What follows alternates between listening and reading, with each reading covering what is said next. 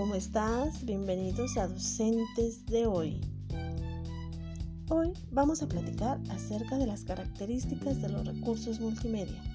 Recordemos que la multimedia se asocia a la utilización de diferentes medios para presentar información.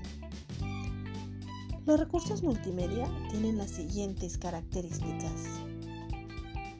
Número 1. Versatilidad, es decir, se adaptan a los diversos contextos, grupos y edades, así que podemos utilizarlos donde queramos, con quien queramos y a la hora que sea necesario. Originalidad y uso de la tecnología avanzada sería la número 2. Es decir, aquí pondrás tu esencia, tu capacidad y habilidad para atraer la atención de los alumnos. 3. Capacidad de motivación. Los alumnos de hoy que están inmersos en la tecnología seguro se sentirán emocionados de que su maestro haga uso de la nueva tecnología para sus clases. 4. Calidad del entorno audiovisual. Esto se refiere a la calidad de las imágenes y gráficos, de los sonidos y todo lo que elijas para tus clases. 5. Calidad de los contenidos. Se organiza de manera clara, concisa y congruente. El 6. Navegación e interacción.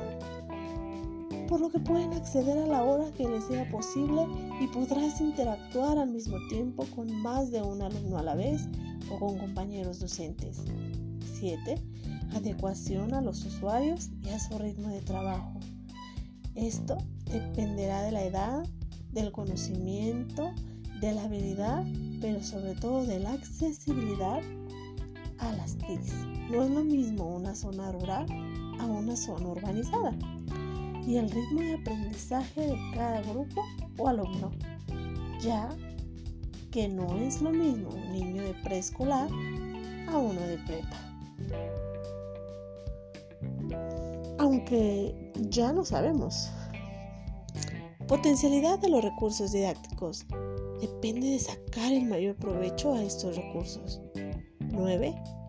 Incentiva, es decir, la autoiniciativa y el autoaprendizaje. Aquí quiere decir o se refiere a qué tanto el recurso que estás utilizando motiva a tus pequeños altamontes a indagar, investigar sobre los diversos temas. Esto fue algo acerca de los recursos multimedia. Gracias por escucharnos. No olvides, la próxima semana estaremos de nuevo aquí en los docentes de hoy.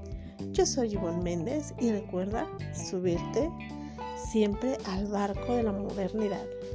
Hasta pronto.